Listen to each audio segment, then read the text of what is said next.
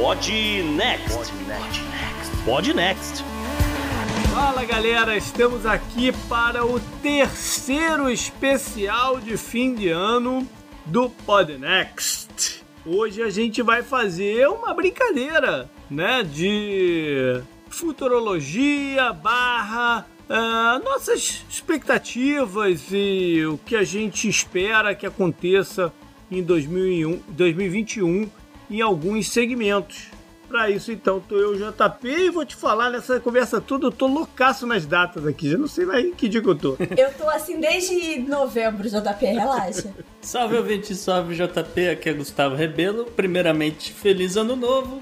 E em segundo lugar, acho que as coisas ainda vão piorar antes de melhorar. Beleza. Oi, galera, Isabela de férias neste momento e a minha frase vai ao contrário do Gustavo. Eu ia dizer que todo ano a gente pede quando o novo seja melhor que o passado. Cara, a base comparativa de 2020 é tão ruim que não tem como piorar, não é possível. Hum. Bom, a gente vai pro programa já já. Uh, a gente vai ter uma entrevista também, porque além da nossa visão aqui mais generalizada, a Isa trouxe uma galera do mercado financeiro para discutir um pouco e dar uma opinião sobre uh, os aspectos econômicos de 2021. Então, bora lá. Bora, bora pro programa, já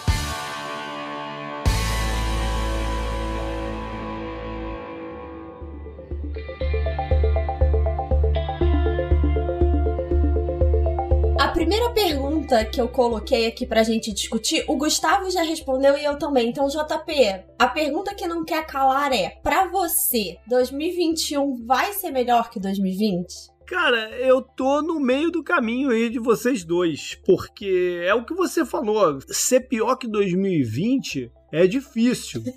Né? é muito difícil. Mas tem um, um, tio meu que sempre falava o que, que é um peidinho para quem tá todo cagado, né? Ou seja, pode piorar, né? Fundo do poço tem açapão, essas é, frases não, todas. Não, não tem jeito, mas eu acho que a perspectiva é um pouco melhor Sim. Né? de 2021 porque não, é, as coisas tendem a retornar não ao normal. O normal não existe mais. Né? O normal a gente ficou na memória, né? Então... O primeiro ouvinte que falar de novo normal vai ser banido, hein, gente? Tá proibido usar o novo normal, hein? O negócio é se adaptar às novas circunstâncias, né? E, e, e ver que mundo vai ser esse, que tipo de relações humanas a gente vai ter a partir de agora. Eu, como falei num dos últimos episódios, eu tô muito pessimista com os rumos da humanidade. Uhum. Mas não especificamente para 2021. Exato. É. é. É, uma tendência de longo prazo, né? Exatamente. Então, eu acho que tomara, né? Eu espero que seja melhor, que a gente possa ter mais contato social, né? É, que é importante.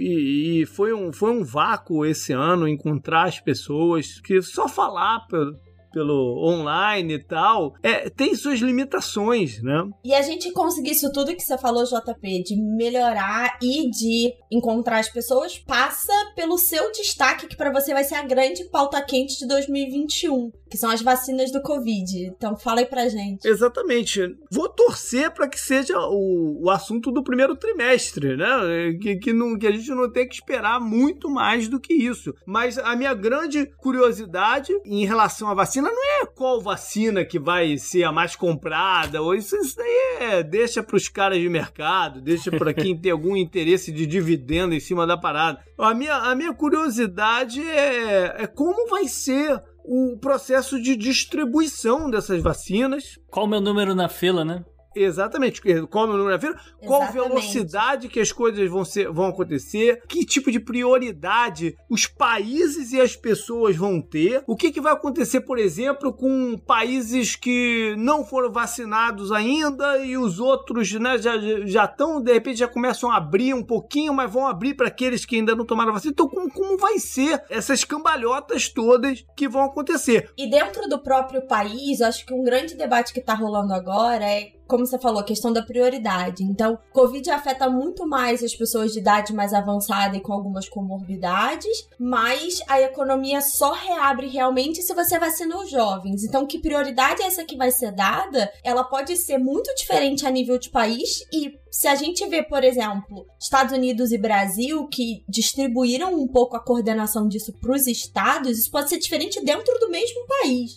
E lembrando que a vacina não é um remédio, né? Não adianta você tomar a vacina e falar, bom, beleza, amanhã estou saindo aqui na rua, não preciso mais lavar a mão, não preciso mais usar máscara, volto, vou viajar, Lógico. tudo é normal, não sei o quê. Porque não é por aí. né? A, do- a- a doença ainda vai existir. né?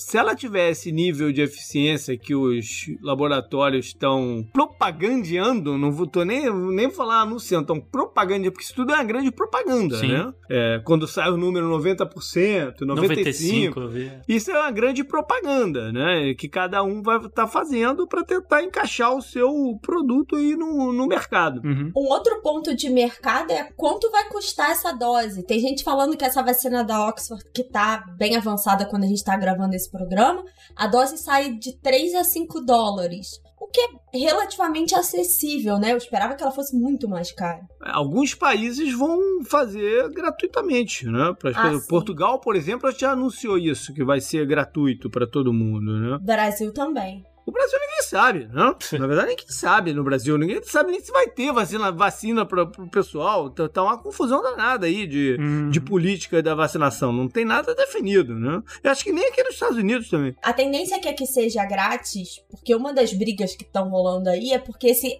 vai entrar no calendário do Ministério da Saúde de vacinação. Então, Uhum. se ele vai entrar, vai ser gratuita. Mas não parece É. que tem esse calendário. Mas tem um outro ponto, JP. Lembra quando a Thaís veio aqui no episódio 26? Aham. A gente perguntou por que, que as pessoas estavam testando, por que, que a vacina veio ser testada no Brasil. É porque o vírus está rolando solto. Então vai ter um interesse comercial também dessas empresas de trazer pra cá e começar a vacinar aqui. Porque se funcionar aqui, bem, vai funcionar em qualquer lugar do mundo. O vírus tá rolando solto pra todo lado. Aqui nos Estados Unidos tá sem freio, na Europa tá sem freio, né? Então, a China sei lá. voltou a, a ter problemas também essa semana que a gente tá gravando. É, e é por isso, em parte, porque o meu pessimismo, né? Em parte, vou falar, olha, ainda vai piorar, porque eu ainda acredito que vai ter muito mais casos e muito mais gente morrendo, infelizmente.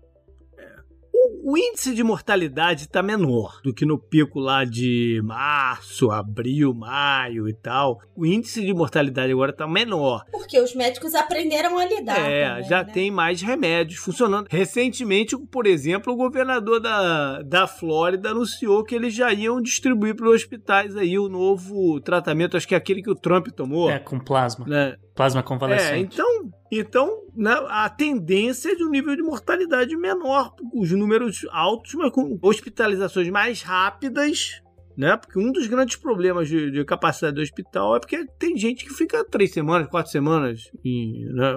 Então, se for mais rápido, você tem mais vagas e uma mortalidade menor. É Isso que se espera também, né? Agora, o, você falou do, do, do prioridade. é, isso, é, isso é interessante, né? Do, do quem vai ser primeiro. Vou voltar nesse assunto, porque é claro que o, a galera mais vulnerável, em, te- em tese, deveria levar primeiro, né? Para se proteger. Uhum. Mas por outro lado, não é essa galera que Espalha. espalha Que, né? que já estão em casa, né? É, se elas já estão em casa. Então, quem espalha, na verdade, que de repente deveria tomar primeiro. Não sei como é que eles vão fazer. Agora, tem um outro ponto também que gera curiosidade nesse meio todo, é o percentual de pessoas que vão se é, predispor a tomar vacina. Pois Isso é uma curiosidade também, né? Porque fica. é, Esse discurso anti-vax é um discurso que quem fala fala muito alto, Uhum. né? Mas a gente não sabe o quão de fato espalhado ele tá. Acho que além dos anti-vax, a desinformação, porque tem pessoas que são a favor da vacinação em geral, mas essa vai ser dita que é da China, ou que é X, ou que é Y, e aí não vai querer vacinar. Não, e já tem toda uma discussão nos Estados Unidos mesmo para saber se eles vão tornar a vacinação obrigatória, por exemplo, para crianças. Então, estão fazendo por, por grupo de idades, então. Primeiro a criança Então. e depois eles vão. Eles Então vão eu tô ver muito o- curioso, curioso para ver esses percentuais aí de, de procura, né, da, da, da vacina também. Sim. Essa certa, certamente voltará como uma pauta quente pra gente aqui. Ah, sim. Uhum. E você, Gustavo, o que, que você tá trazendo aí de destaque pra ficar de olho em 2021? Isso, Isa. É, eu andei lendo algumas coisas, andei pensando e para mim faz muito sentido. Eu acho que 2021 vai ser um grande ano de fusões e, e aquisições. Por quê? Porque 2020 ninguém sabia o que, que ia acontecer, para onde é que ia, né? vamos dizer, os grandes empresas e tal, eles não sabiam como eles iam investir o dinheiro dele para crescer e tal. Mas 2021, como a gente tá falando de vacina, como estão as perspectivas um, um pouquinho melhores e a galera tá com dinheiro em caixa, pode ser um ano que a gente vai ver muitas empresas médias, pequenas se juntando e talvez até formando um conglomerado grande a minha perspectiva particular é com relação ao setor energético. Eu acho que a gente vai ver muita empresa de energia ou de, né, principalmente quem for ligado com petróleo, etc. Essas empresas todas do, do fracking, né, se juntando, formando uh, empresas maiores e assim por diante. E como a gente sabe, sempre que tem uma aquisição, sempre que tem uma fusão, isso acaba gerando certo desemprego. Então eu também, mais um motivo para ficar um pouco pessimista no começo do ano é que eu vejo certas pessoas trabalhando em certos setores, principalmente relativos à energia, perdendo seus empregos. É, eu acho é uma previsão um pouco difícil de se fazer, né? Vai faz um gancho aí com, com um tema que eu vou destacar, que tem a ver com o governo Biden, toda essa essa fala o quanto de 2021 vai ser um reflexo da economia de 2020, por exemplo.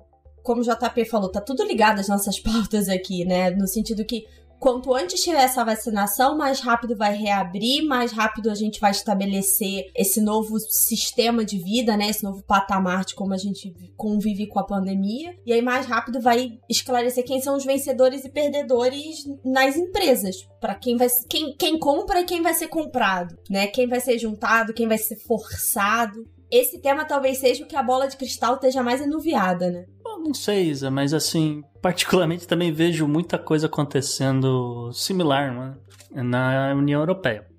Eu acho que a União Europeia vai ter um ano muito difícil aí pela frente.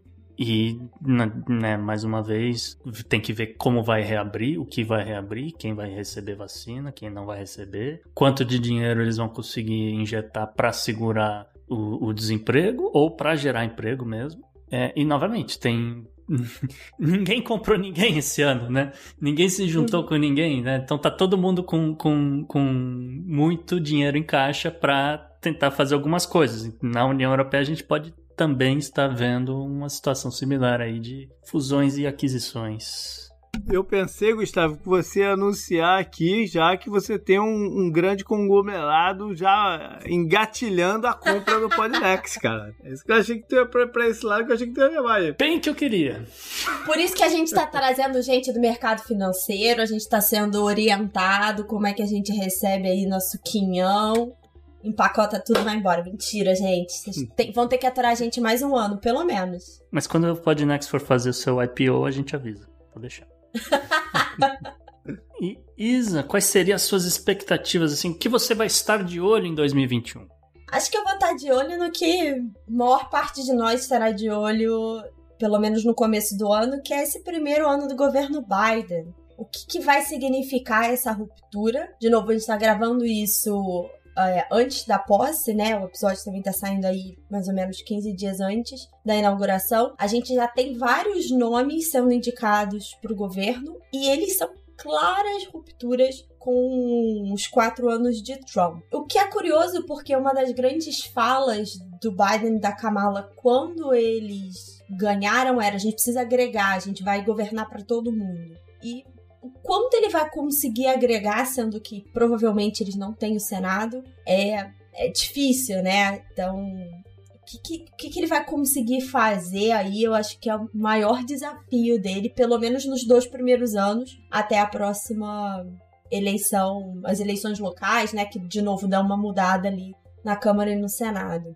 Bom, acho que primeira coisa que a gente vai saber vai ser logo no dia 5 de janeiro. Bom, no dia 5 a gente não vai saber nada, porque a gente sabe como é que é a eleição nos Estados Unidos, mas lá, mais ou menos lá pro dia 10, na Geórgia deve ter o resultado do Senado e os oito assentos que acho que faltam para o Congresso também são da Georgia.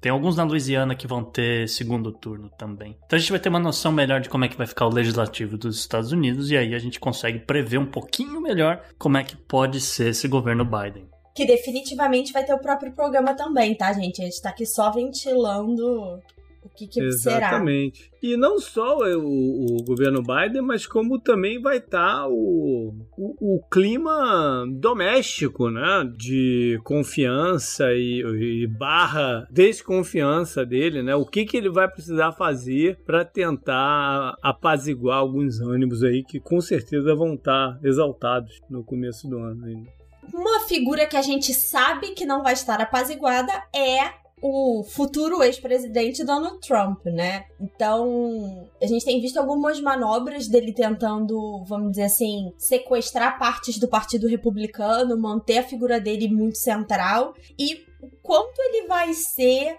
explosivo fora do governo. O quanto os tweets dele vão ter impacto, o quanto ele vai conseguir liderar, entre aspas, o Partido Republicano que tem sido muito aguerrido, vamos dizer assim, na, na briga contra os democratas, porque é uma característica desse governo Trump. E a gente vai, teoricamente, ver essa mudança. Isso vai mudar também na característica dos republicanos ou não? Vamos ver se vai sobrar algum republicano aí pra mudar também. Pois é, isso quer dizer. O... Inclusive, hoje até o Marco Rubio, aqui, no senador da Flórida, veio assim, se aproximando do centro tal.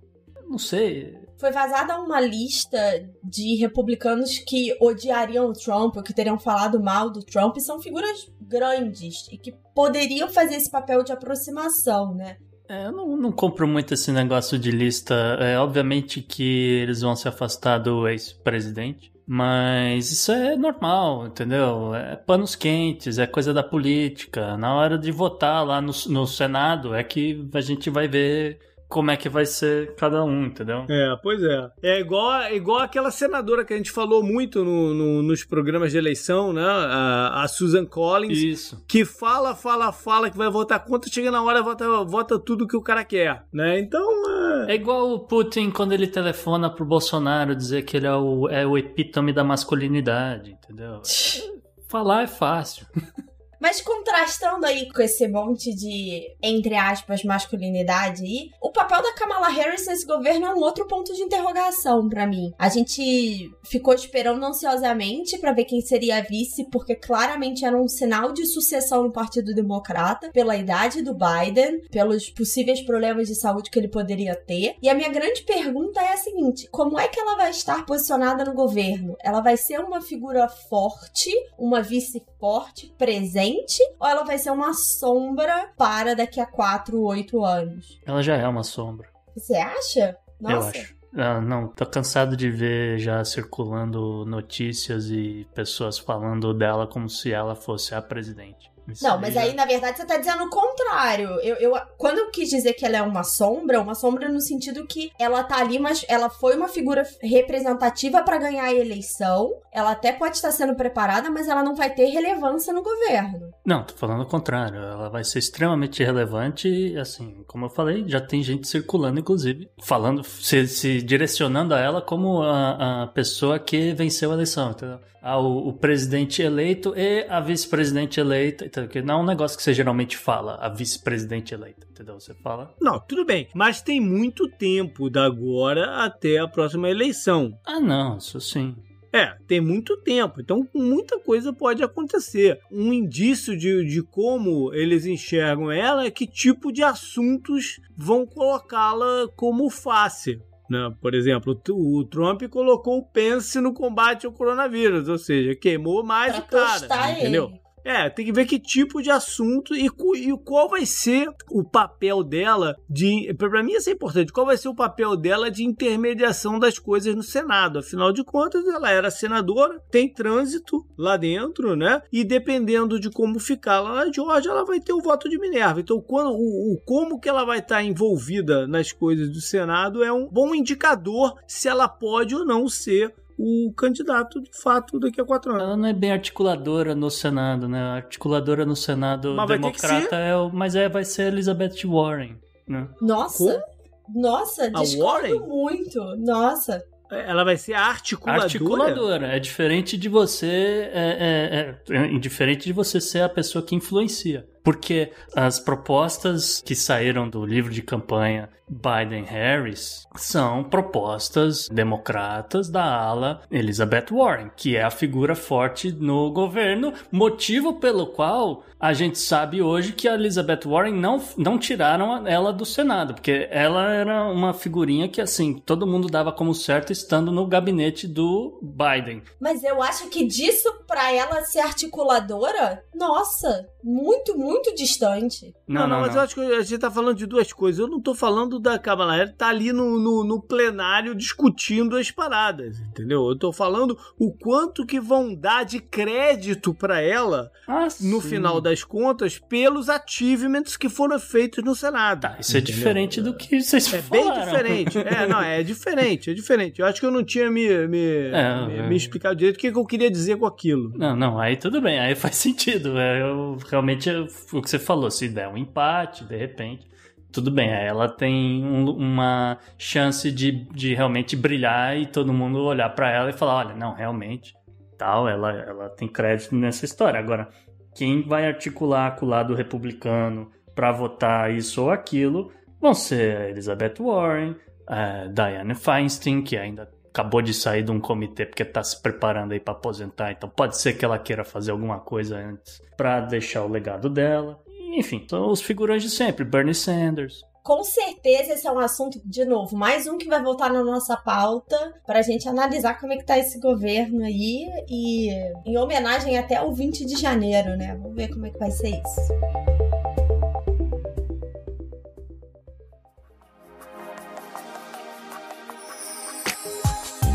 A gente estava falando muito da Kamala Harris, mas a gente também está trazendo aqui outras personalidades que vamos ficar de olho em 2021 pelos papéis que elas vão cumprir em diferentes cenários. JPC fez um destaque aí que conversa com o que o Gustavo acabou de falar sobre a União Europeia, né? Sim, porque quando a gente hoje fala de União Europeia, a primeira imagem que vem na cabeça é da Angela Merkel. E ela já anunciou que não vai estar tá concorrendo por um novo termo e que vai sair de cena no final de 2021. Correto. E, então a gente tem um último período dela, não vou falar um ano inteiro, porque, não, porque tem eleições lá, acho que são em outubro, enfim. Uhum. É, ela tem um último período aí para apontar qual ela acha que deve ser os rumos a serem tomados no futuro e o que, que ela pode estar tá colocando a mão na massa ainda em 2021 para fazer essas coisas acontecerem. Né? A Europeia está envolvida em, em, em, muitos assuntos geopolíticos, algumas coisas que fogem muito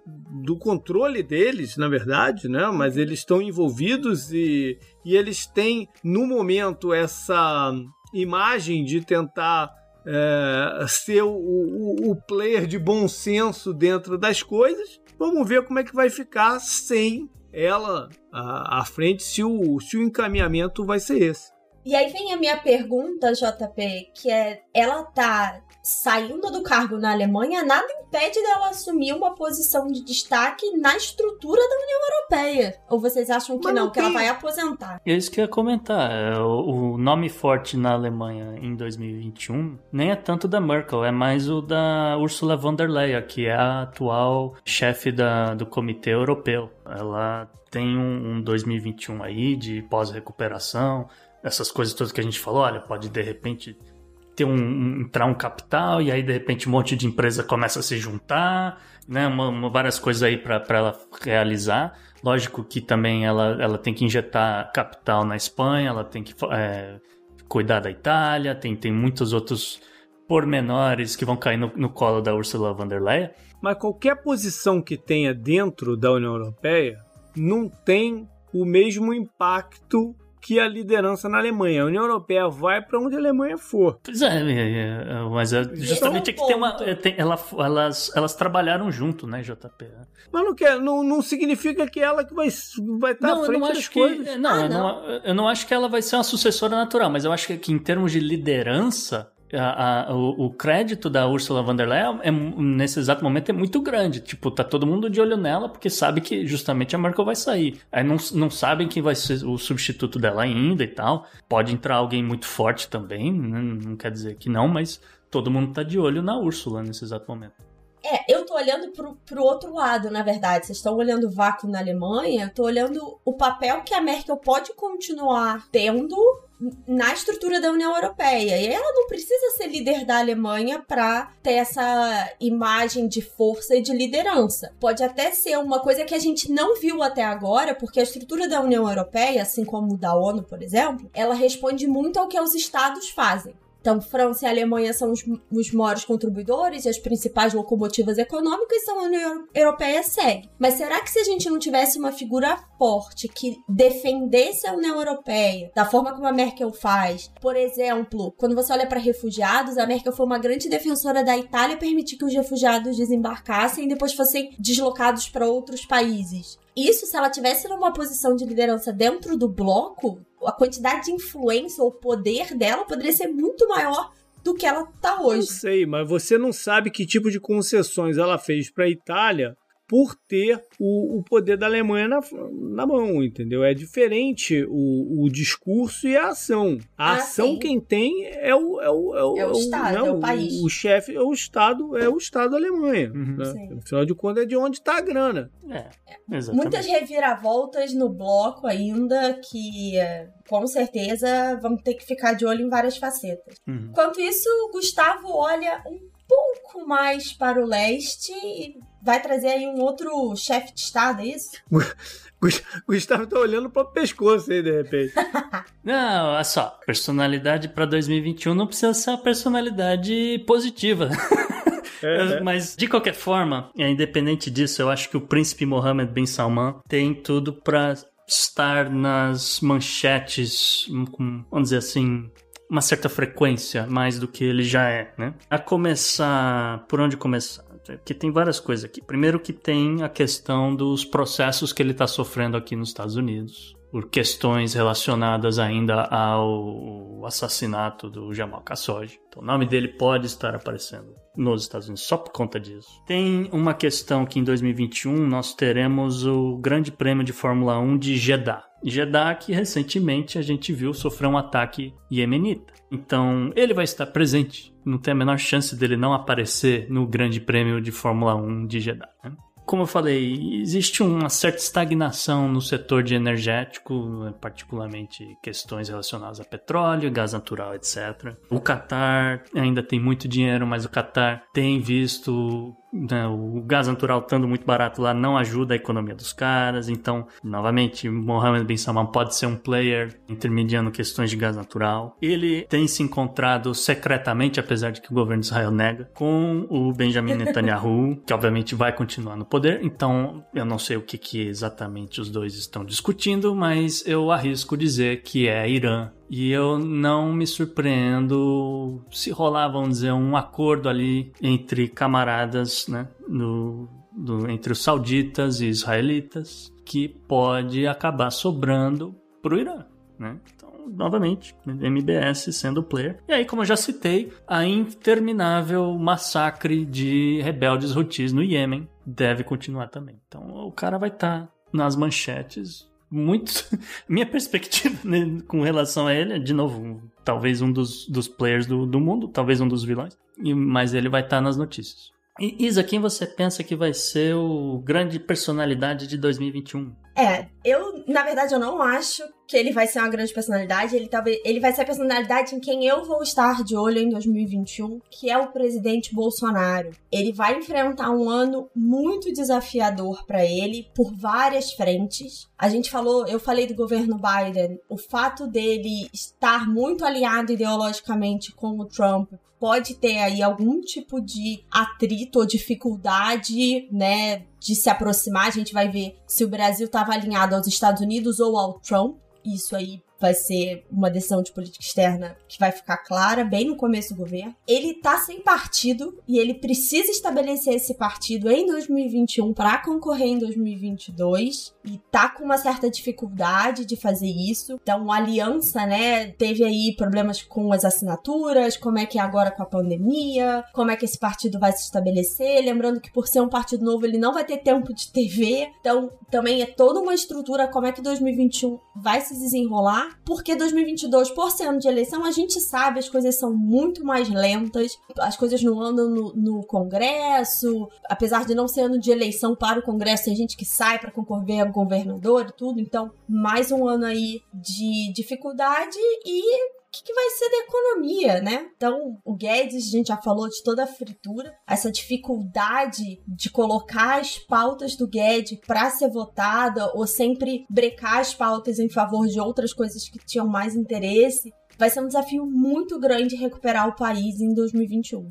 O Bolsonaro é uma personalidade que, mesmo que você não queira, ele entra Sim. na tua vida de alguma forma, né? Com certeza. Mas enfim, ele tá numa situação difícil aí vamos ver o que, que ele consegue fazer para se colocar como um candidato de reeleição favorito, né? Porque, no, é porque normalmente o presidente é o favorito, né? No, uhum. no, na eleição que ele concorre, ele é o favorito à reeleição. A gente viu isso aqui nos Estados Unidos e outros lugares, para o presidente perder, as circunstâncias têm que estar tá uhum. muito desfavoráveis, muito claras, né? Uhum. Desfavoráveis. Então, que, que ele vai fazer para reverter o que, pelo menos no imaginário, é um, um período de revés que ele tá, né? Mas ninguém sabe com certeza se ele tá mesmo no período de revés. É, eu acho que a Isa levantou um ponto-chave também, viu, JP, que é a questão do novo partido. É, ele realmente, ou ele pula no barco de algum partido, sei lá. A minha pergunta é: que partido vai querer ele depois que ele queimou o PSL? É, tem um problema aqui de rejeição e um problema aqui de ele não ter, ter articulação quase zero no, dentro do governo, né? Quem tem, tem feito a articulação no, no, governo são, são os democratas, na verdade. A questão de partido dele é porque, se eu não me engano, posso estar muito enganado, mas se eu não me engano, pela lei brasileira, ele tem que estar vinculado ao partido, ele não pode concorrer como independente, né? Porque, então é uma questão burocrática, porque não, ele, ele não foi eleito pelo partido, que eu já nem me lembro mais qual é o partido que ele foi, ele não foi eleito pelo, pela, pela sigla, ele foi eleito pela conjunção das coisas. Ele não precisa exatamente de um partido para fazer a campanha dele. Por mais que a Isa falou aí de tempo na televisão, ele também não tinha muito tempo de partido na televisão. O negócio dele são as outras formas de vinculação e de fazer correr a imagem dele. E ele tem a máquina, né? Ele é o presidente. É, exatamente. E o tempo gratuito que ele tem gratuito entre aspas, né? Porque por todas as polêmicas que ele causa, que ele tá toda hora com o nome vinculado para um lado ou para o outro. Então, é, a verdade da eleição dele é que ninguém sabe. Uhum. Ninguém sabe o que, que é importante e o que, que não é nesse momento. Exatamente. E a gente talvez nem tenha claro o que, que é importante para ele, né? É, Também. No sentido que pautas que ele vai tentar estabelecer e é, exatamente como é que vai estar o país, porque na eleição dele em 2018 tinha uma situação é, anticorrupção muito forte, aí ele agregou o Moro na, na cola dele, tinha a questão da recuperação econômica pós-Dilma e Temer, e aí ele agrega o Guedes ele não vai conseguir usar. Moro ele já perdeu essa figura, e como é que ele vai usar a figura do Guedes, sendo que ele anulou, vamos dizer assim, entre aspas, o próprio ministro, o governo inteiro? Então, é, acho que isso tudo aí vai, vai fazer parte, é, o discurso desagregador dele vai voltar à pauta. Isso tudo vai ser parte desse caldeirão pra pauta quente do ano que vem, né, gente? 2022. É, e exatamente o que você falou, Isa. É, é muito mais fácil você ser pedra do que a vidraça.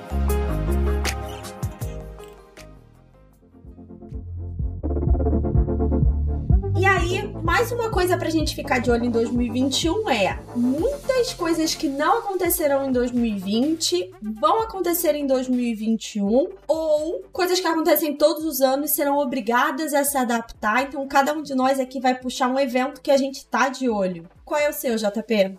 Meu, na verdade, é uma brincadeira só, porque eu tô muito curioso pra saber como é que eles vão fazer o Oscar 2021 se não teve filme, né? Pra, É pra, pra, pra concorrer. Mulher Maravilha. Eu não sou, Mulher Maravilha ganha Vai tudo. ganhar tudo, perfeito, ótimo. eu não sou nem, eu não sou nem, assim, aficionado de Oscar. Eu nem assisto Oscar, na verdade, eu- normalmente. Eu, eu, eu só entro pra assistir a parte do obituário. É a única parte que me interessa, de fato, que eu acho Nossa, bacana. que mórbido, Mas o.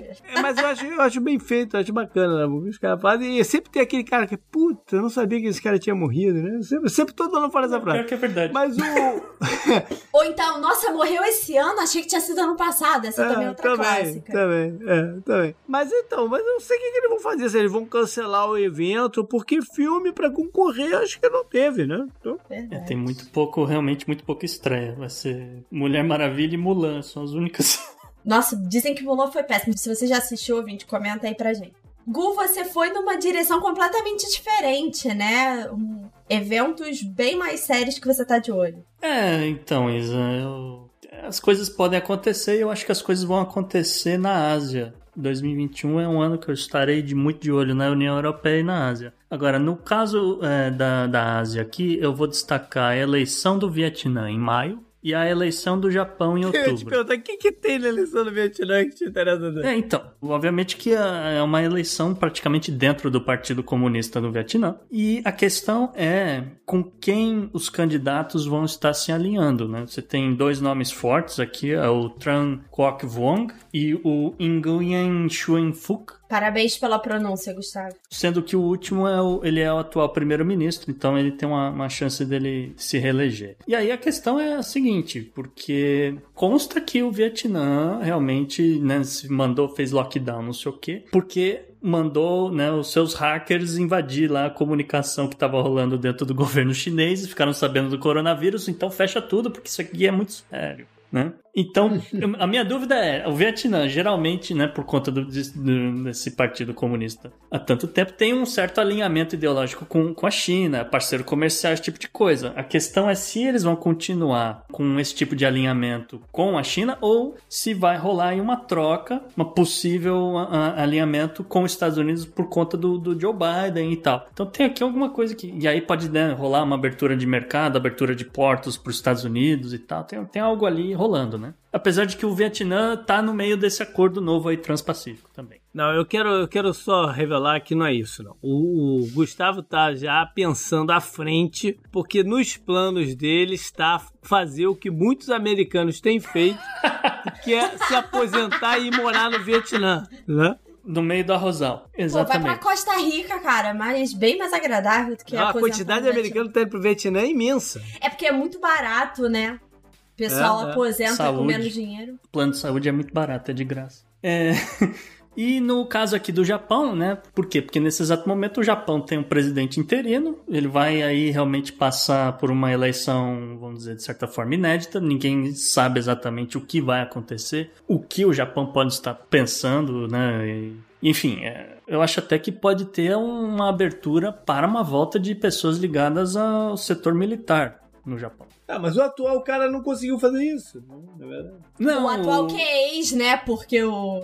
É, é, é, o atual ex. Esqueci o nome dele agora. É, não, o Abe Shinzo, ele, ele era um cara meio de centro, né, JP? Ele tentou agradar os militares. É, ele queria remilitarizar o Japão. Sim, aqui eu tô falando de, de, de ter um cara, um candidato de fato alinhado, né, com o aval dos militares concorrendo. Então é uma coisa aqui um pouco diferente. Estarei escutando o meu novo podcast favorito no Japão para ficar mais inteirado nesse assunto. E aí eu trago para vocês. O Gustavo tá de olho se vai ter alguém da Yakuza concorrendo. Mas você quer. eu- eu- de novo, as pessoas deviam ouvir o podcast no Japão. A Yakuza é um grupo completamente legal no Japão. Regulamentado por lei, etc. Interessante, viu? Só gente boa. Só gente boa. Light, Mas, bem Isa, light. falando em Japão, qual é o seu evento para 2021? Gente, não tem como não ficar de olho nas Olimpíadas. Por vários motivos. É parecido com a ideia do JP, né? Quem é que vai concorrer? Você vai ter que estar vacinado? Você vai ter que ter testado positivo? Os atletas vão ter que fazer quarentena 14 dias antes, que é o pico da preparação deles para as Olimpíadas? Como é que você faz cerimônia de abertura com aquela aglomeração toda de atleta? É, acho que esperava-se que até a Olimpíada chegar, muito disso já tivesse resolvido, e claramente não, né, gente? Vai ser aberto ao público? Vai ter plateia? Né? Então tem muito mais ponto de Peraí, tá marcado pra que mês? Acho que é agosto de novo, né? Eu tenho uma sugestão. Em vez de fazer os atletas competir, acho que deveriam botar os mascotes pra competir. Ai, gente, assim. eu vou amar. Ma- Mario, Godzilla, Pac-Man pelo, pelo Japão, né? Bota outros mascotes Mário pelo Japão, não, não, não, não, não. Mário tem que defender a Itália, ô JP. Eu não, compraria, tá. eu compraria esse jogo.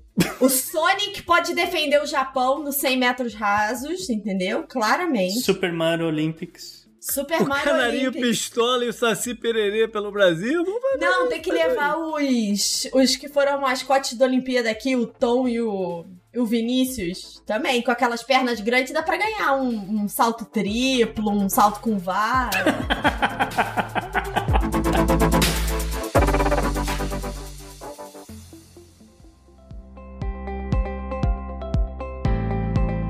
queridos ouvintes! Como prometido, estamos aqui com uma entrevista muito especial nesse programa que também é especial de Ano Novo. Hoje eu vou conversar com o Terence Pagano, que é o economista-chefe da Vinci. E para quem não conhece, a Vinci Partners é uma gestora de recursos focada em investimentos alternativos com relevante conhecimento da economia brasileira. Fundada em 2009 por um grupo de executivos com grande experiência no mercado financeiro, atualmente é uma das maiores gestoras independentes do país, com mais de 45 bilhões sob gestão, divididos nas seguintes estratégias: multimercado, ações, previdência, crédito, private equity, real estate e infraestrutura. Hoje eu trouxe o Terence Pagano para a gente conversar um pouquinho sobre as perspectivas da economia para 2021. Seja bem-vindo ao Podnext. Oi, Isabela. É, é um prazer estar aqui com vocês hoje, né, com os ouvintes da, da, da Podnext, para a gente fazer esse bate-papo sobre as perspectivas para 2021.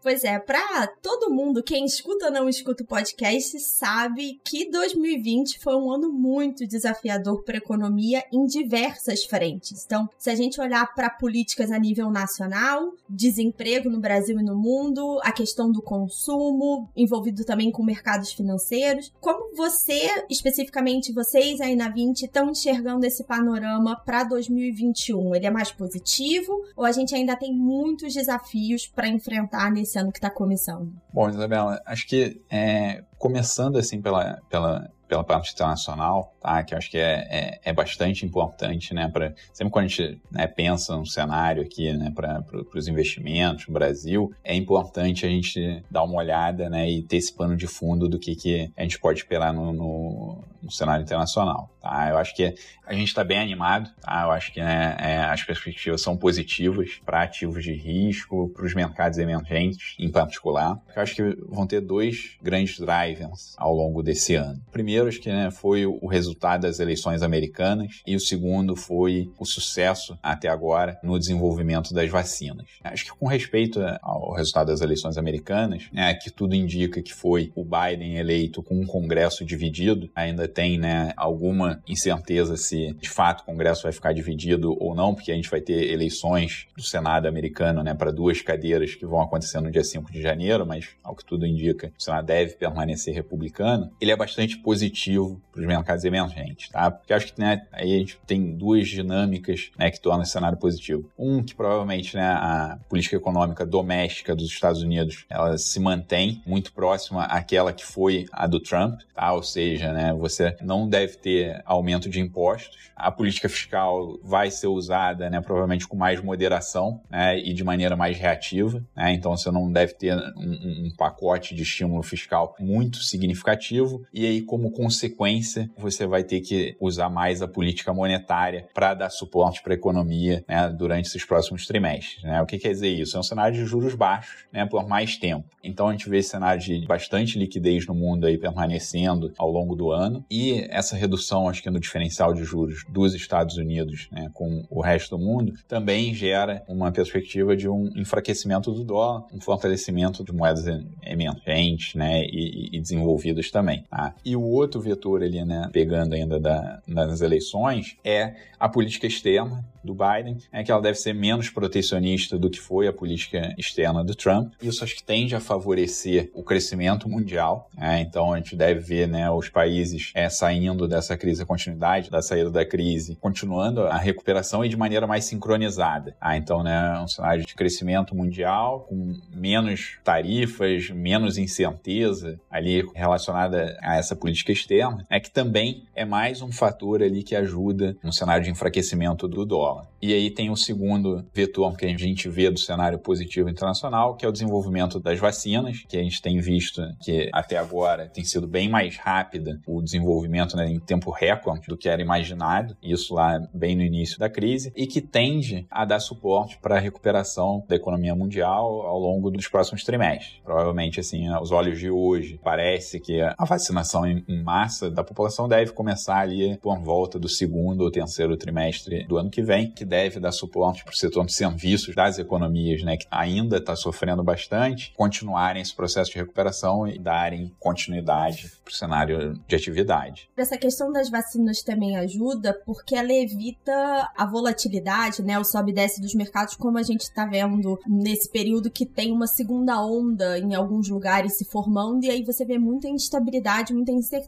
A vinda da vacina ou as grandes expectativas com a vacina seriam capazes de eliminar um pouco dessas incertezas ou pelo menos acalmar o mercado como um todo nesse sentido? Exatamente. Acho que ainda tem esse risco, né, de ter novas ondas no curto prazo. A gente teve nos países da Europa, que parece estar um pouco mais controlado, mas nos Estados Unidos também, a gente está vendo avançar o número de casos. E aí, como a gente está vendo isso, deve ter um impacto na economia tá, desses países, né? Deve ter uma desaceleração temporária na atividade, né? Nos dados do último trimestre de 2020, no primeiro trimestre de 21 também, né? Mas com a perspectiva de vacina, a gente vê isso mais como uma desaceleração temporária, não mudando a tendência. Aí, a partir né, do segundo TRI, com a, a, o desenvolvimento da vacina chegando né, à, à, população, aí a gente vê de novo né, é, as economias voltando é, processo de retomada. Ah, então, é, acho que sem dúvida, assim, é, dá um suporte para o mercado para falar, olha, toda a, a, fraqueza da economia que a gente possa ver né, é, tem um, um prazo para acabar. Tá, né? Isso Sim. contando que, de fato, tudo continue a correr bem e a gente tenha as vacinas chegando aí nesse período. A gente espera que sim, né? Porque a gente já não tá mais aguentando mais esse, esse isolamento, né? Exatamente. Eu queria puxar um pouquinho o que você falou no começo da sua resposta, né, do seu vetor sobre o resultado das eleições americanas. Você falou que a eleição do Biden com a probabilidade alta, né, do Congresso dividido, faria com que a gente tivesse, na verdade, uma continuidade da política econômica. Mas a escolha da Yellen, por exemplo, para o Treasury trouxe muita satisfação ao mercado e por mais que hoje o Fed seja uma continuação do trabalho que ela fez, né? Ela foi a presidente anterior, vai ter alguma mudança? Ela é conhecida, por exemplo, por olhar muito para o mercado de trabalho, ela é até um pouco criticada pelos republicanos por isso. É, tem alguma coisa a mais que ela possa fazer, não no Treasury agora, né? E não no Fed, e que vai ter algum impacto na economia americana e talvez reflexos em outras economias do mundo? Acho que sim, acho que né, primeiro é, a escolha delas foi fantástica o mercado ficou muito feliz, né? É, além de ser uma excelente economista, ela fez um trabalho né, é, excepcional no Fed. Né? E aí eu acho que, né, como a gente está interpretando isso, né, é que com o Congresso dividido, os poderes e o, os limites né, de até onde o, o, governo vai conseguir gastar, eles ficam mais restritos. Tá? Então, né, a gente não, não pode esperar né, um pacote fiscal que nem estava sendo ventilado antes de 2 trilhões de dólares, mais 10% do PIB e tal, algo do gênero né, deve ser é, mais contido, tá? Mas eu acho que né, a vantagem da gente ter uma Yellen lá no Tesouro é que provavelmente esses recursos menores eles vão ser melhor usados né, em políticas que tenham mais efeito sobre a recuperação da economia. Tá? Então acho que é, é, é mais ou menos por aí, assim,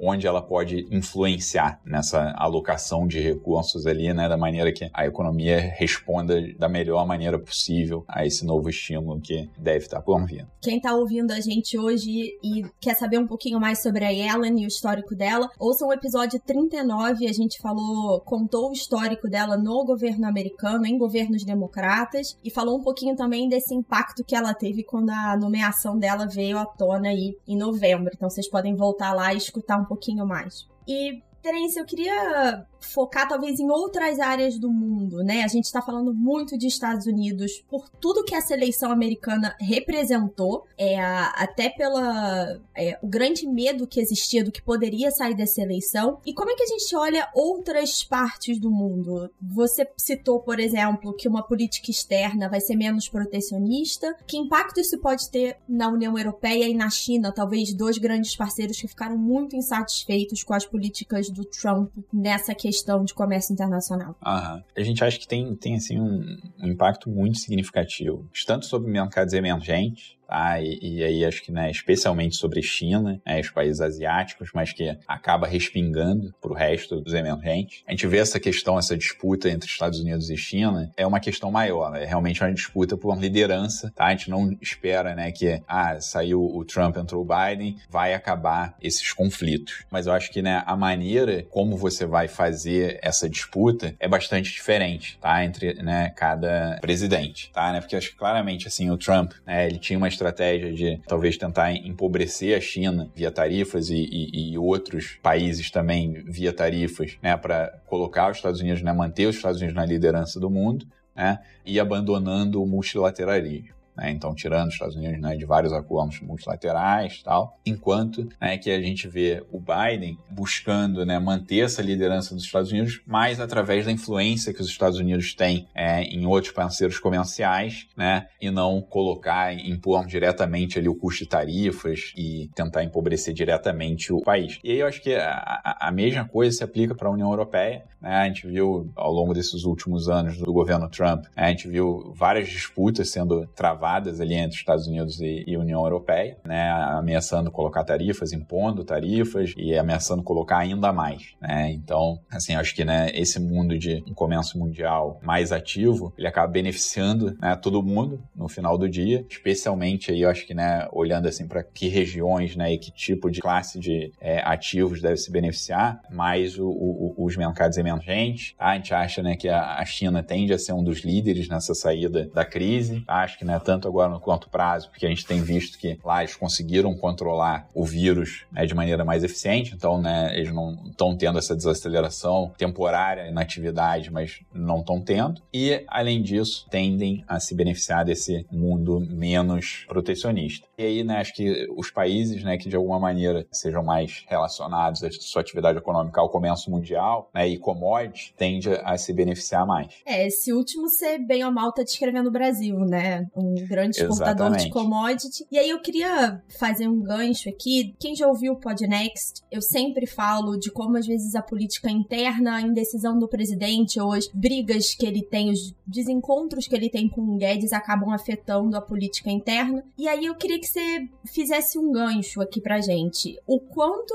essa situação do Brasil hoje que a gente tá vendo, em que a gente não tá vendo, na verdade, uma sequência de políticas que eram esperadas esperadas desse governo, que foram prometidas desse governo, o quanto isso pode impactar a recuperação do país em 2021, mesmo com a recuperação econômica vindo aí das vacinas e desse novo comércio mundial, ou dessa renovação do comércio mundial. Uhum. Então, assim, acho que, né, voltando lá para o início ali do nosso bate-papo aqui, assim, resumindo o cenário internacional, a gente vê um cenário muito positivo, né? Então, a gente vê essa onda aqui empurrando, e aí o quanto a gente vai conseguir surfar essa onda do cenário internacional vai depender muito da gente, né? Do que, que a gente uhum. resolver adotar de política. Acho que, né, esse ano, 2020, a gente fez uma política extraordinária de gastos né, uhum. por conta da pandemia. A gente gastou bastante, só comparada né, com outros países desenvolvidos em relação a emergentes, assim, acho que a gente ficou bem acima dos demais e a gente não tem espaço para continuar. Então a gente tem que voltar para o regime fiscal anterior, né, que a gente vem aqui numa sequência de anos de reformas, né, que as começa lá no governo do Temer ali desde 2016, adotando uma série de reformas na economia, ajustando todo o passivo que a gente herdou. E aí agora, né, em 2021, a gente tem que voltar né, para o mesmo rumo que a gente estava antes da pandemia afetar a gente. Então a gente acha né, que se, principalmente, o regime fiscal for mantido, tá, com teto de gastos sendo cumprido, a gente conseguindo aproveitar esse cenário internacional de maneira muito intensa né? Uhum. Porque a gente teve uma depreciação do câmbio bastante significativa. Isso já levou aqui a nossa conta corrente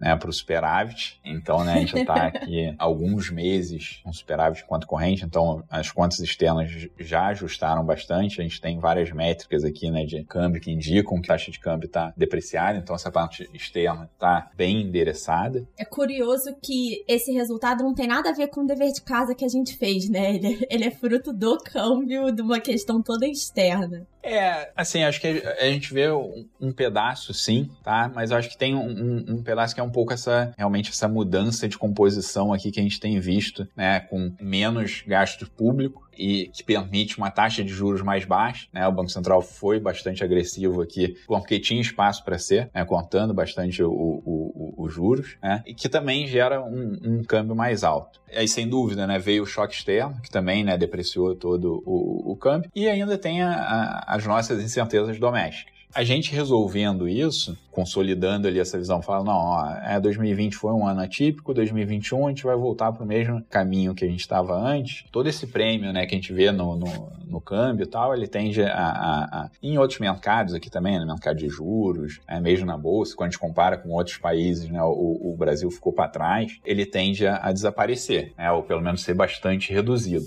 Então, aí na nossa visão, a gente vê aqui um, um, um cenário que o, o, câmbio tem espaço, né, para é, apreciar aqui, né? A gente tem esse movimento né, internacional de um dólar mais fraco, e aí acho que a gente pode surfar bem essa onda no, no câmbio. Ah, isso tende também a, a, reduzir as pressões né, que a gente está vendo sobre a inflação, é que a gente acha que o cenário base são pressões temporárias, justamente né, porque a gente teve uma depreciação do câmbio muito significativa aqui né, em, em 2020, que ainda aconteceu ao mesmo tempo que a gente ainda teve aumento no preço de commodities, né, então acabou pressionando mais ainda. E também teve os efeitos das transferências de renda é, do governo que acabou causando alguns descasamentos entre oferta e demanda em alguns setores. Tá? Por exemplo, né, venda de supermercados, né, desde o início da crise, elas já estão 10% acima do que estavam antes da crise. Tá? Então, né, quando a gente compara ali mais ou menos no período de 8, 9 meses, as vendas de supermercados cresceram 10%, quando a gente olha para a parte de produção, a produção de alimentos teve uma queda durante o período da pandemia, agora está retomando, né? Então isso acabou é, a indústria consumindo estoques, agora está tá, tá recompondo, mas isso causou um, um, descasamento temporário ali entre oferta e demanda e por isso que a gente também está vendo, né, a inflação de alimentação subindo bastante e tal. Mas a gente acredita né, que indo para esse ano, né, com o governo, se ele resolver efetivamente né, manter o regime fiscal que vigorava antes, tá? Provavelmente essas pressões que tendem a se dissipar. E aí o, o, o cenário né, que a gente vê que é de recuperação da economia, mas que ainda vai gerar uma ociosidade, né, com taxa de desemprego ainda alta, tal, é, tende a manter o, o, o cenário de inflação baixa. Né? E aí como a gente vê né, que nesse cenário nosso base de que é, o fiscal, o regime fiscal é mantido, é, você tem um, uma contração fiscal né, ao, ao, longo desse ano, que tende ali a, a, a, frear um pouco o ritmo de recuperação, é o que vai exigir da política monetária que ela é, se mantenha estimulativa por é, algum tempo. Vocês acreditam, então, que vai haver esse reajuste do governo federal? A gente vai voltar aos níveis não necessariamente aos níveis pré-pandemia de gasto, mas voltar aos trilhos. Essa é uma expectativa positiva. É, assim, acho que tem né, bastante incerteza né, sobre o, o, o, o, que, que o, o, governo de fato vai fazer. Tá? Acho, Eu né, adoro né, que um... economista chama essas coisas de incerteza, né? é, assim, é, acho que né, o que a gente fala, fala quando a gente olha e analisa né, pela lógica, é, faz sentido eles voltarem. É, a gente está vendo já os benefícios dessa política econômica ao longo dos últimos anos, né, que permitiu, tem permitido esse cenário de inflação baixa, com taxa de juros baixa, é, com o crescimento da economia. Atualmente, também, a gente está vendo um cenário de recuperação pós-crise aqui, né, bastante forte da economia brasileira. É, é, então, assim, a gente não vê razões lógicas né, para ser é, alterado e acho que, em termos políticos, é um pouco arriscado né, uhum. você partir para um outro cenário cenário. Mas, de fato, né, a gente gostaria de ter um pouco mais de clareza ali, né, parte do governo, de que esse, né, de fato, vai ser o, o, o caminho escolhido e que a gente vai manter o regime fiscal, que eu acho que né, teria um, um benefício grande para a economia né, e para os ativos aqui dentro. Terence, eu vou fechar essa entrevista fazendo para você a mesma pergunta que eu fiz para os meus colegas hosts nesse episódio, que é para você, pessoalmente, agora não como economista-chefe, 2021 vai ser um ano melhor que 2020? Ah, eu espero que sim. Até porque eu acho que a, a barra não está muito alta, né?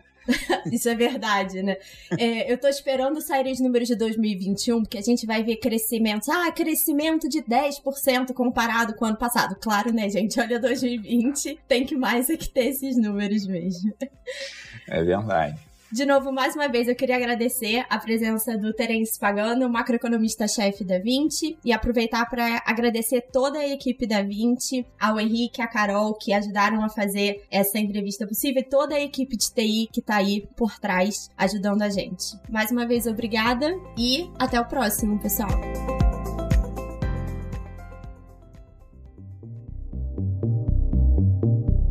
Fechar o episódio e abrir o ano, não tinha como a gente deixar passar dicas do ano que vai começar. Então, coisas que estamos ansiosos para acontecer ou que vão acontecer aí durante 21. Então, vamos lá. JP, tem alguma dica que você tá muito de olho para esse ano que tá começando? Rapaz, não tenho muito não, mas eu espero que em 2021 a Disney Plus lance os séries da Marvel que ela tinha prometido, porque eu tô cansado de pagar a mensalidade dela pra ver um episódio ou outro perdido do Mandalorian por aí, né? Porque não tem mais porra nenhuma lá dentro. Então eu espero que eles mandem, que eles lancem as paradas que eles prometeram e, e não botaram em 2020. Hashtag JP cancelado. Hashtag JP não gosta de Hamilton. E, Gustavo, a sua dica do ano, é, vou te dizer que é inesperada para mim. Olhei aqui na pauta e tô esperando a explicação. Ah, então, Isa, é, isso aí é uma você sabe que, né, conta do meu, da minha empresa e tudo, a gente sempre tá de olho em tendências de comida do mercado. Consta para mim, pela pesquisa que a gente fez, que 2021 pode ser aí um ano que a gente vai ver uma explosão de produtos à base de plantas. Uma, já tem alguns, óbvio, já tem alguns até famosos e tal. Mas. Até a Pizza Hut tá anunciando essa cê semana. Você viu, aqui, cara? Né? Puta vida. Mas tem eu tudo, vi. gente. Mas, assim, sem sacanagem, eu tô falando coisas assim do tipo: você vai no supermercado, olha, tem um salgadinho novo, vou comprar e comer. Ou, ah, tem uma comida aqui diferente, vou comprar e comer. Ah, é bom. Aí quando você for ver, ah, sei lá, é completamente vegano e você nem sabia que tava comendo. Não tô fazendo juízo de causa de dieta nenhuma, tá? Só pra botar um panos quentes aqui. Mas é, eu vejo que vai, vai ser uma tendência, um aumento desse tipo de de produto, inclusive porque uma grande rede de hamburguerias do mundo vai lançar o seu sanduíche à base de planta, que a gente não vai falar o nome porque ele não patrocinou esse programa. Mas como é que é? O termo é tipo new meat? Como é que é? Green meat? Hum, não, eles. É, é, eu, eu, eu, não quero falar o nome do sanduíche, mas é, tá no nome do sanduíche. É. Depois ah, eu te okay. falo. É. Não, acho que dá pra falar. Não, é. dá pra falar assim. A maioria tá usando o termo impossible. Não, eles Como... não. Não, eles usaram o, o padrão deles de, de, nomes de outros sanduíches. Não, entendi, mas a maioria tem usado o termo impossible uhum. pra, pra se referir ao, a, essa, a esse uhum. processado à base de planta, né? Que... Isso. É. é. Resta saber quando a Seven Kings do Tucano vai fazer o seu sanduíche vegano também. Olha, acho que ele mata um antes, hein? Vai virar Six Kings antes de ter um desse, hein? Eu acho. Ele vai chamar de. O, o sanduíche vai, do, do, da Seven Kings vai chamar Olacir, a rei da soja. Meu Deus! Olha, o episódio Caraca. devia acabar agora tá? Desculpa, ouvinte, que você tá aqui ligado com a gente na primeira semana do ano e você tem que ouvir o Gustavo fazer essa piada. Você perdoa, por favor, tá? Obrigada. Não abandona a gente, não. A gente melhora. E Isa, qual a sua dica para 2021? Gente, eu tô ansiosa por esse livro, na verdade 2020 inteiro, porque eu descobri que ele estava acontecendo no começo de 2020 o Daniel Kahneman, que é um psicólogo que ganhou o Nobel de Economia em 2001, e é um dos pais da economia comportamental, que é um tema que eu amo de paixão, está escrevendo um livro com o Cassius Sunstein, que é o coautor do Nudge junto com o Richard Taylor, que também ganhou o Nobel. Então, assim, é uma dupla que vai falar sobre erros, né? Tanto que o nome do título é Noise, a Flaw in Human Judgment. Então vai ser mais um livro que vai estudar essas falhas mentais que a gente tem normalmente, que vai explorar esse mundo da economia comportamental. Eu tô muito ansiosa. Todo o pedido, a pre-order na, na Amazon em inglês já tá esgotada. E, obviamente, vamos deixar aqui, se você trabalha na Netflix e está nos ouvindo, me dá a terceira temporada de Umbrella Academy. Se você trabalha na Amazon Prime e está me ouvindo, me dá a segunda temporada de Upload, porque assim, estamos precisando. Beleza, galera. Foi isso então. Semana que vem tem mais um episódio especial. Fique atento aí. E daqui a duas estamos de volta com a programação normal e a segunda temporada do Podnext. é, enquanto isso, se quiser falar com a gente, pode mandar por e-mail, por exemplo, para o contato arroba ou pode também continuar a trocar uma ideia pelas redes sociais. Pode ser pelo JP Underline Miguel ou para o Gustavo no arroba Gu Underline Rebel. E para mim, acompanhando o final das minhas férias no arroba Bela Fontanella, tudo com dois L's. E, obviamente, apesar de estarmos de férias, estaremos ligados nas redes do Podnext, tanto no Twitter quanto no Instagram, no arroba o Podnext. Beleza, até mais. Tchau, gente. Abraço.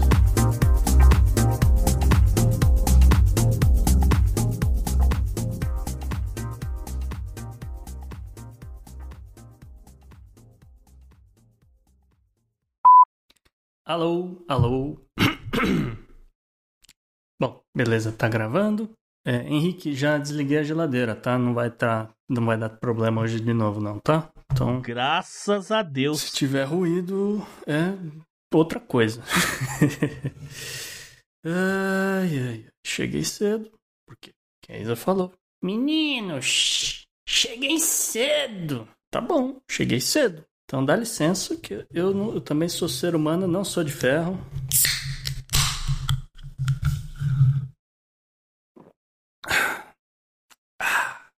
Desculpa, editor, desculpa, não é tortura não, tá? É, você pensa que você faz inveja pra mim. Olha só, escuta, não, não, escuta, escuta, escuta, escuta, escuta. Deixa eu só, peraí, é que é difícil de abrir aqui.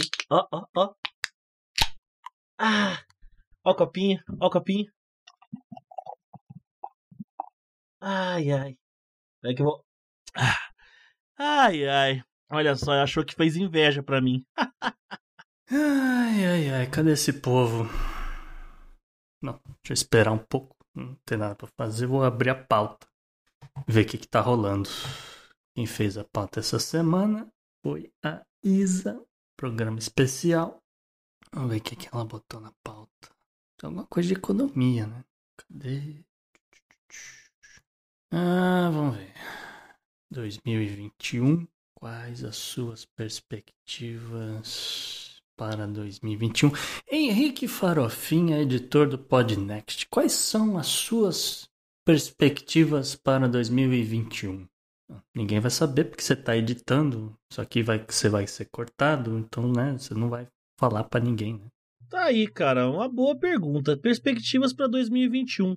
Cara, eu achei que eu não conseguiria fazer nada mais do que eu fiz em 2020, assim, cara. Eu achei que eu tinha chegado uh, no máximo que eu poderia fazer. Interessante isso, porque na verdade, não sei, para quem não sabe, eu não fui sempre um editor, né? Trabalhava com outra função antes. E eu fui um cara sempre sem muita pretensão das paradas, assim, sabe? Tipo, não tinha aquela ideia assim de, ah, eu vou ser o mais, vou ser o máximo, vou abrir uma empresa. Eu tinha a ideia apenas de sustentar a família e tal. Então eu sempre fui muito sem pretensões nas paradas, nas coisas que eu ia fazer. E quando eu comecei a trabalhar com edição, alguma coisa mudou, sabe? Tipo, vou começar a trabalhar, vou fazer a empresa crescer. Então a ideia principal, assim, pra 2021 é dar uma melhorada, dar um up. Eu já tô com uma pessoa trabalhando comigo, que é meu filho, trabalha comigo agora, tá editando os podcasts também. Já chegou a editar um Podnext já. A ideia agora é contratar mais uma pessoa para trabalhar, dar uma diversificada no trabalho. Cara, basicamente é isso aí, velho. Planos, planos, planos, cara. Pretensões e planos para 2021. Eu quero que os meus clientes joguem fora a geladeira que fica dentro do escritório. Eu quero. Essa é pro Gustavo, né? Eu quero que o Gustavo jogue fora a geladeira dele. Eu quero que a Isabela pare de ficar teclando enquanto eu tô editando. Isabela, pare de teclar neste computador enquanto está sendo gravado. JP, fale mais devagar também. Ai, zoeira, galera. Não, de boa. Eu acho que pode resumir 2021 assim, né? A gente vai trabalhar pra cacete, vai pagar conta, que é o que a gente faz. Paga boleto, trabalha, paga boleto, trabalha, paga boleto. Não muda nada. É verdade. Todo ano a mesma coisa. Né? Pois é. E aí, o que, que a gente espera pra 2020? Só de não subir as contas já tá bom pra caramba. Porra, cara, só de manter do jeito que tava tá ótimo. Ai, ai, ai, cadê esse povo? Eu acho que tem uma coisa errada aí, hein? Ah, personalidade, não sei o quê. Ai, ai. Henrique, você tem filha, cara? Você tem filha pequena? Tenho, tenho pequenininha. Desculpa, a gente nunca tem a chance assim de conversar. Pois é, né, cara? Geralmente a gente tá sempre nessa correria, né? Acaba 2020, já torrou todo o dinheiro com compras de Natal e ceia e da Diaba 4, aí acaba o ano, o que que acontece? Tem que gastar com material escolar. Porra, nem me fala. É por isso que eu falo, aí trabalha, paga conta, trabalha, paga conta. É o que a gente faz. Verdade, cara. Evento para ficar de olho em 2021. Quando é que vai sair o Olerite? Ai, cadê esse povo? Caraca, eu vou, vou chamar eles no zap, ver o que, que tá acontecendo aqui. É, dá um grito lá, cara. Cadê todo mundo? A gravação ficou para o dia 24. Tá, hoje não é dia 24? Não. Ah, caralho, hoje é dia 23, mano. Puta que pariu.